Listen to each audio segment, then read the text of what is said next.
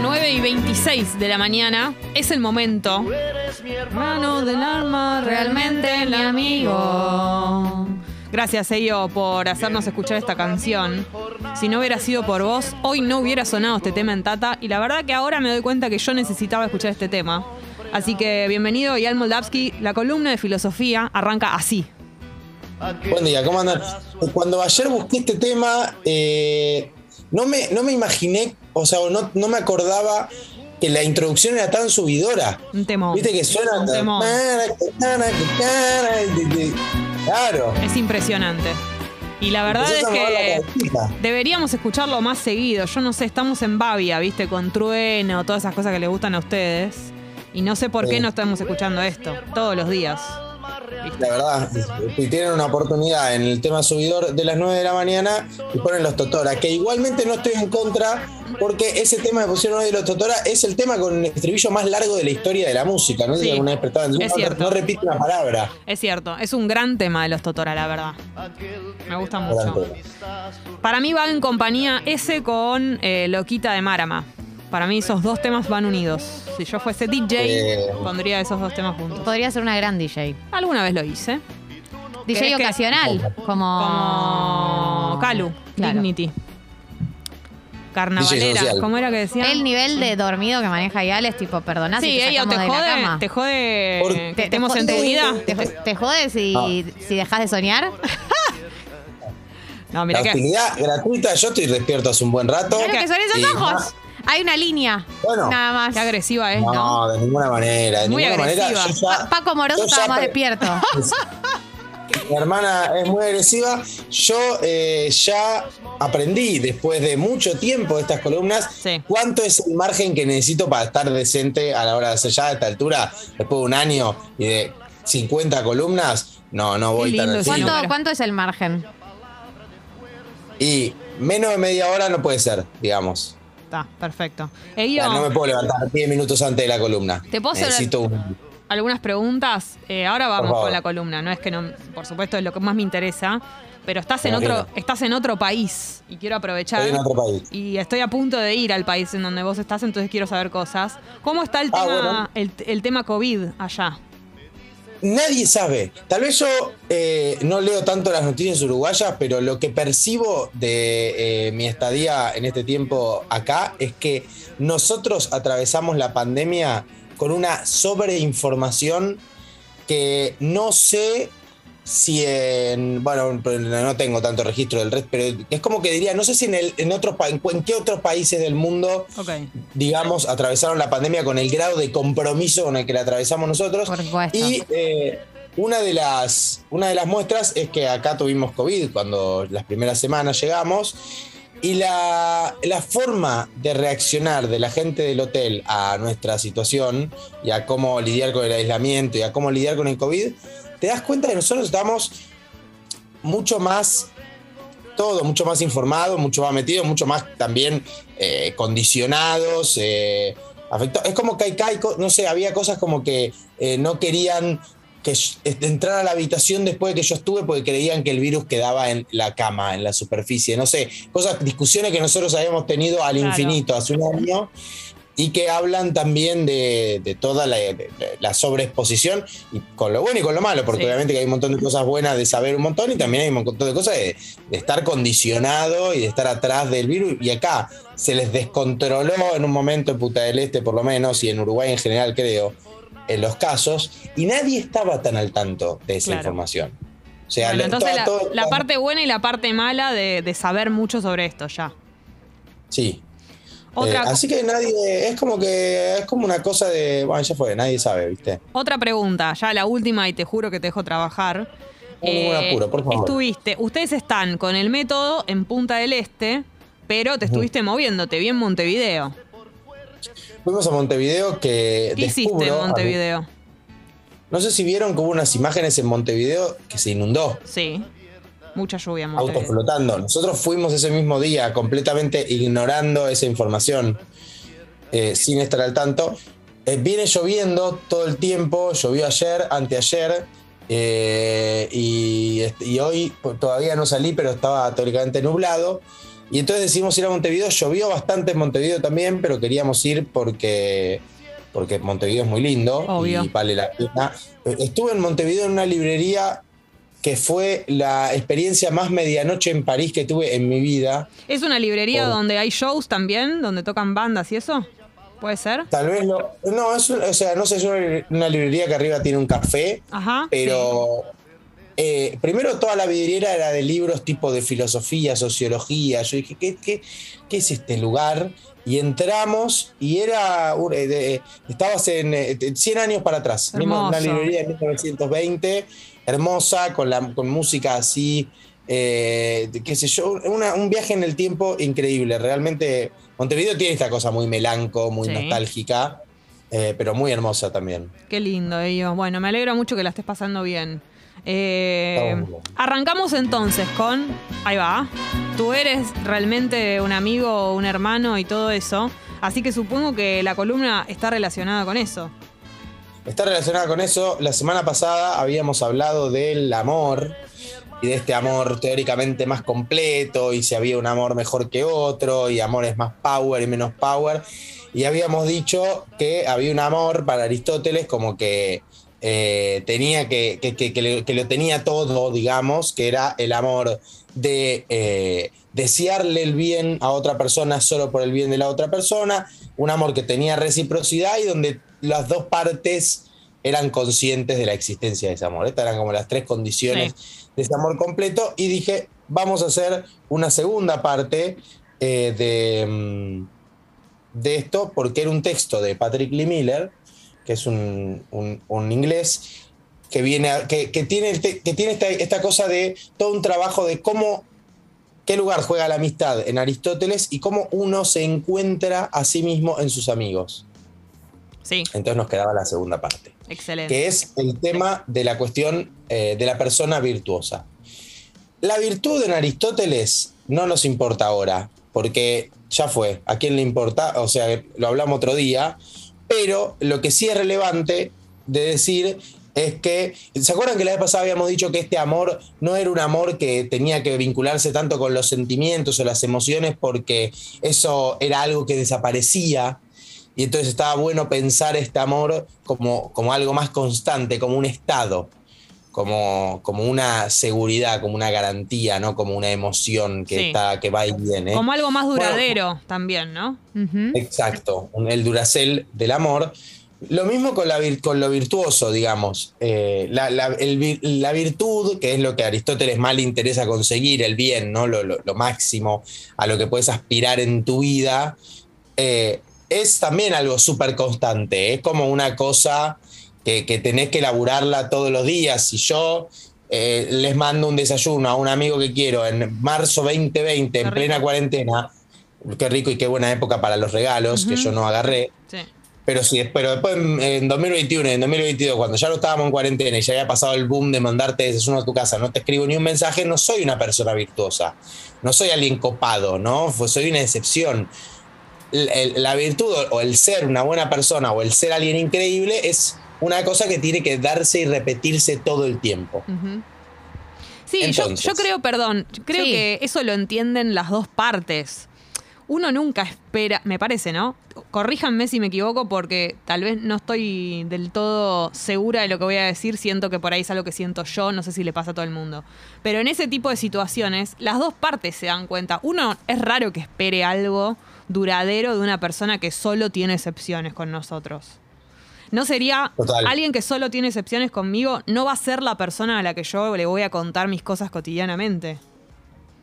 Sí, total, pero digamos, a veces hay como esta cosa de, bueno, yo hice dos, tres acciones buenas en el año y la rompí. Y, y bueno, este chabón te diría, no, o sea, si vos querés decir, soy un capo, soy una capa, esto es un todos los días, ¿entendés? Me levanto y me cepillo los dientes siendo un superhéroe. Eh, me, la- me pongo pasta siendo un divino, pienso en la, en la gente todo el tiempo, no es que te- me, me tomo dos momentos al año para hacer, para, para, para, para juancarizarme. Pero por eso, Eh, nadie es espera, na- nadie espera, nadie se refugia en las personas que solo hacen cosas de héroe dos veces al año. Total, totalmente, pero bueno, estaba- lo estaba aclarando para Sí. decir Porque por ahí hay ¿A gente dónde? que, Que le- que piensa, sí lo hace. que piensa que con eso ya está salvada. Claro. Claro. Para todos los mierdas que se Ah. toman dos momentos al año, a ellos les digo. No, mentira. Eh, pero bueno, porque todo esto para decir por, cómo buscamos un grupo. ¿Qué, qué, qué buscamos en la compañía? ¿Qué buscamos en la amistad? ¿Por qué nos interesa la amistad en el mundo? No, porque, ¿por qué? digamos, ¿eh? Ah, pregunté en italiano. Ah, ah. Te quiso interrumpir en italiano, básicamente. Está bien. Está bien. No, no, la voy a, no le voy a decir nada porque Galia está haciendo mucho desgaste de animales domésticos y entonces entiendo que. Mirá cómo saltan los trapitos al sol de la familia, por ¿no? familia. Sí. No, no, se está sacrificando por la familia. Por Kipe. Eh, por Kipe y por todo. Pero yo le dejaría como eh, a cuenta virtuosismo a Galia para que tenga un par de meses después de hacer lo que quiera. Ahora va a ser una Lo mierda digo de persona los próximos dos meses. Claro, merece, ¿entendés? Gali. Tenés cuota. Marzo y abril puede ser una garca. y después en mayo ya te retomas. ¿Qué es lo que uno busca en la compañía? Porque, digamos, uno, uno cambia mucho sus acciones con sus vínculos, ¿no? Digamos, tanto para lo bueno y para lo malo, el estar rodeado de gente nos, nos va condicionando y nos va llevando a cosas a veces más lindas, más luminosas y a veces a cosas más oscuras, ¿no? Pero nuestro grupo nos va moviendo. Y hay otro tema que plantea que para mí es muy interesante, que es ¿cuándo necesitamos la compañía? ¿No? Porque pareciera que cuando estamos felices no necesitamos nada. Ay, no, por favor. Yo al revés, me parece a mí. ¿Sí? Ay, yo cuando, yo cuando estoy contenta tengo muchas ganas de estar con gente, de compartirlo. Y cuando estoy triste a veces necesito atravesar un poquito sola. Después necesito como la compañía, obviamente, pero hay un momento en el que la soledad es necesaria para la tristeza para mí y la alegría me encanta compartirla con los demás. Está bien, perfecto. Y, eva- y Eh, perdón, evalúo mucho a la gente que sabe compartir la alegría conmigo. Me parece más importante que la que sabe acompañarme cuando estoy triste. Eso seguro, pero digamos, la compañía que aparece cuando estás triste, esto para entenderlo después podemos eh, coincidir o no coincidir, pero digo, la compañía que aparece cuando estás triste es una compañía que viene muchas veces a tratar de compensar alguna falta que estás teniendo o algo que estás sintiendo. Es una compañía que aparece eh, desde la necesidad.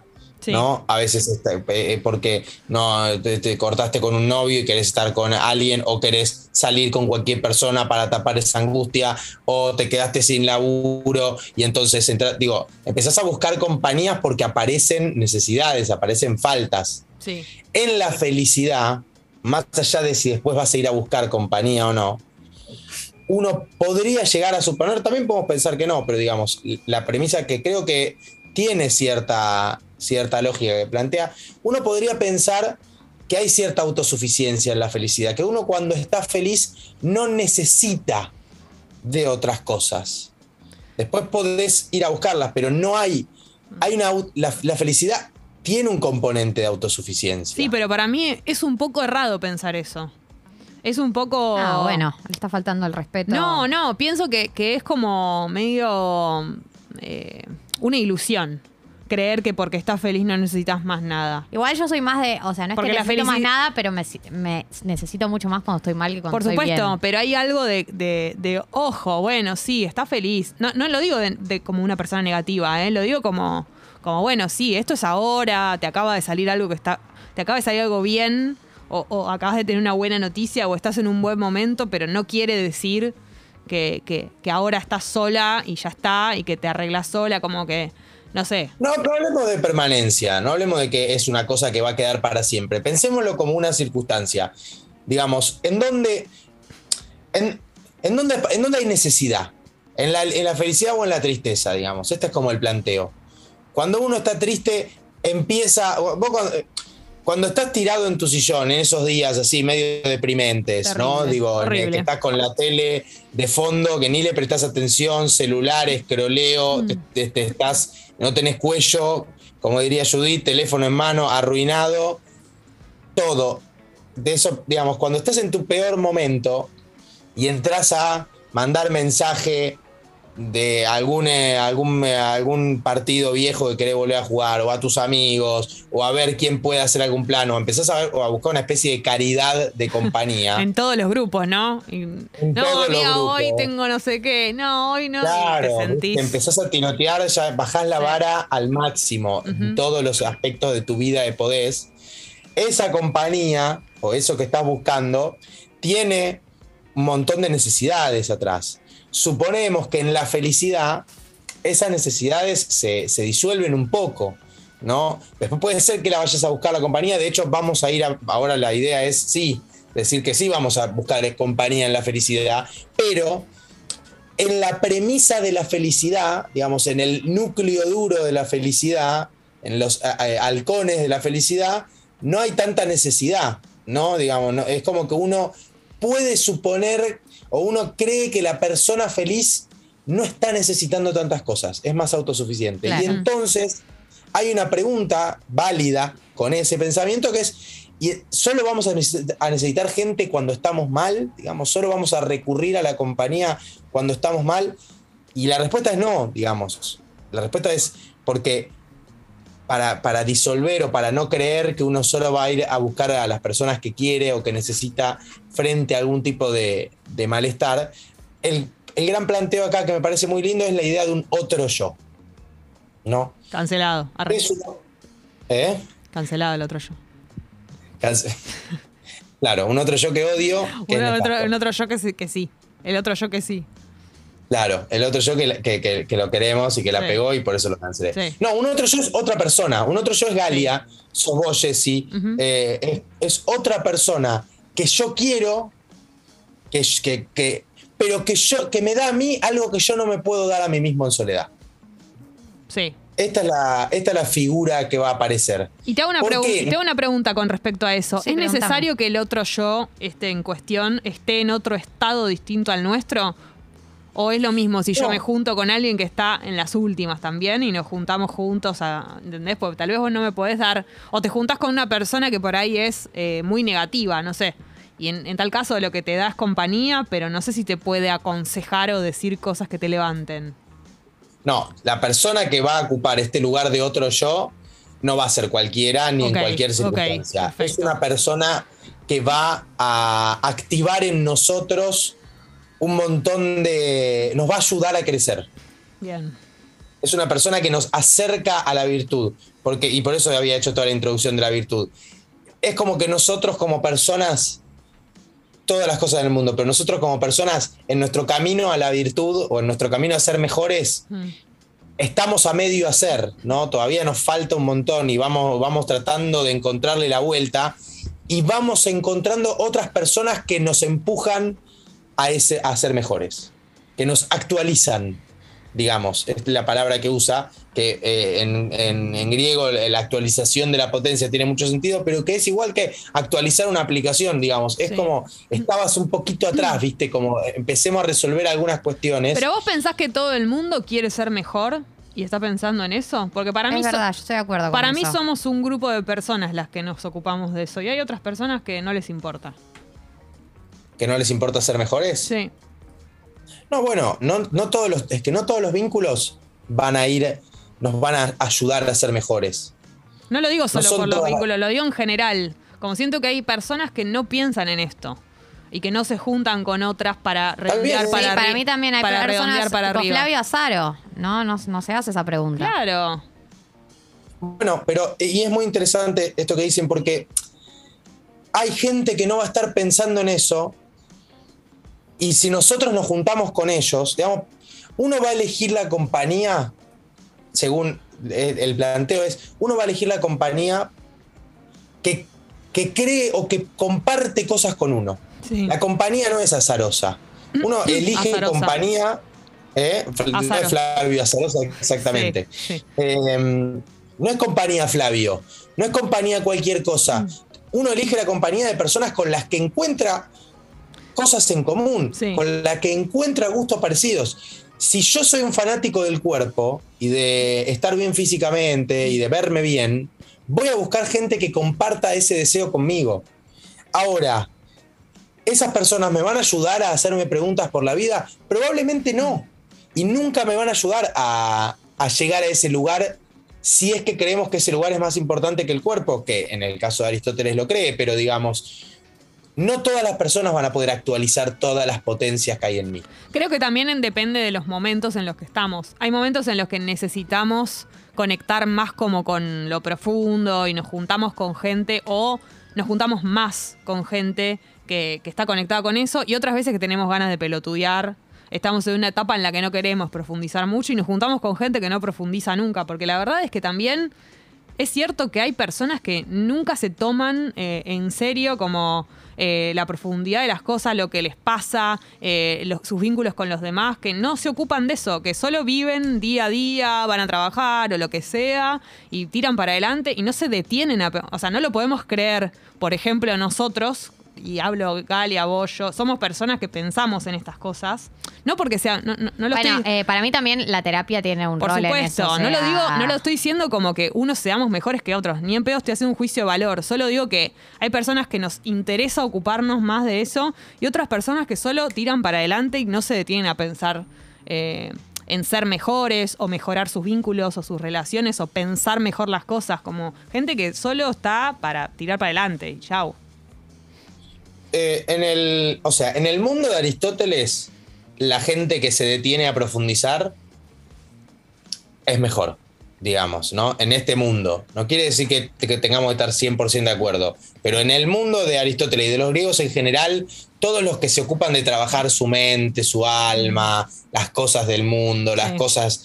De, de hecho, este texto, que, que tiene que ver con la compañía, tiene una gran discusión con respecto a cómo conocerse a uno mismo y cuánto uno tiene que dedicarle a pensarse para adentro y por qué tiene que haber otra gente haciendo el mismo laburo ese, porque es con los únicos con los que vas a poder compartirlo. Entonces, en este mundo, sí, las personas que... Pero incluso si no quisiéramos pensar en eso, el punto de encontrar compañía en gente que haga lo mismo y que disfrute de lo mismo que nosotros, tiene igual un par de, puntos relevantes. En primer lugar, las actividades en compañía se vuelven más sostenibles. A veces es muy difícil hacer algo solo todo el tiempo, ¿no? Digamos, si, yo soy una persona in- introspectiva y que me gusta hacerme preguntas de mí mismo y nadie a mi alrededor me va a ayudar a hacer esas preguntas o nadie está viviendo eso mismo y no lo puedo hablar con nadie más, cada vez se hace más difícil para mí sostener ese diálogo conmigo. Sí. La y, y es compañía hora, también- y es hora de cambiar de amigos también. Bueno, exacto. La compañía ayuda a que las actividades se mantengan en el tiempo, se vuelvan más sostenibles. Y por otro lado, activan otra cosa que está muy buena, que es que cuando veo a alguien que quiero hacer algo que a mí me gusta, me pasan muchas cosas con eso. Sí. Me vuelvo a conectar con eso que me gusta. Eh, vuelvo a entender por qué me gustaba eso que hacía. Porque es muy difícil a veces vernos a nosotros para adentro y es mucho más fácil juzgar a los demás o ver a los demás. Y entonces cuando vemos eso o cuando vemos al resto hacer algo que nos gusta, volvemos a ver esa actividad de una manera mucho más eh, clara de como la veíamos puertas para adentro. En pareja pasa mucho eso. Es el claro ejemplo cuando vos ves a tu pareja, pues tiene también la carga como de la admiración, a tus amigos también, pero digo, ¿no? Es como ese lugar que vos ves a tu pareja haciendo algo que le gusta, que lo apasiona, que lo hace bien, te inyecta un poco a vos. Sí, obvio. Eso. Obvio que sí. Total, total. Y uno, cuando, cuando lo mantiene en la soledad, somos muy, a veces somos muy autodestructivos o nos cuesta mucho volver a vincularnos con el valor que tenía eso que hacíamos. Mm. Entonces eh, lo disminuimos o, o lo- o se nos desdibuja. Encontrar esa compañía también es una forma de volver a vincularnos con todo eso que nos gustaba y que en la soledad a veces se nos, se nos transforma un poco, se nos disuelve un poco. Ey, yo. Qué lindo que Gracias. fue esto, esta segunda parte. Fue excelente. Chicas, me alegro, me alegro que, me alegro que estén bien, me alegro que esté más fresco en la ciudad del calor Sí. y en la mejor Tomen ciudad del mundo. Tomen agüita, como dicen en las redes. Tomen agüita. Tomen agüita. Sí, y Tomen agüita. que Tomate una salus. Me voy a tomar una salus y estando en el exilio, ah, Arre. Eh, en me punta, doy cuenta en, punta en el exilio, Sí, sí. por. Eh, Acá, lo en mi persigue. resistencia, acá en mi resistencia frente a, a los tiburones del capitalismo, Sí. eh, quiero decir, en el país de Pepe Mujica, Sí. que Buenos Aires es una ciudad increíble, quizá la mejor ciudad del mundo. Mira, Lo dijo, lo dijo. Vos te venís acá, vos te venís acá en julio y te atás un cosito al tobillo y haces, y haces la de Alfonsina Storni. Porque Sí, te digo, yo está te, todo te bien. banco, te banco. Uruguay es el mejor Está país, todo- pero Argentina también, viejo. Está todo bien con Uruguay, pero chiquis, Chiquis. es esto. Total, totalmente. Estoy, estoy absolutamente de acuerdo con vos. Gracias, Eyo. Hasta la semana que viene. Gracias a ustedes. La que columna de Ian Moldavsky la van a encontrar, por supuesto, en nuestro canal de Spotify. Y de paso le dan seguir y todo ese tipo de cosas. Y Julieta Venegas, claro que sí. Temón.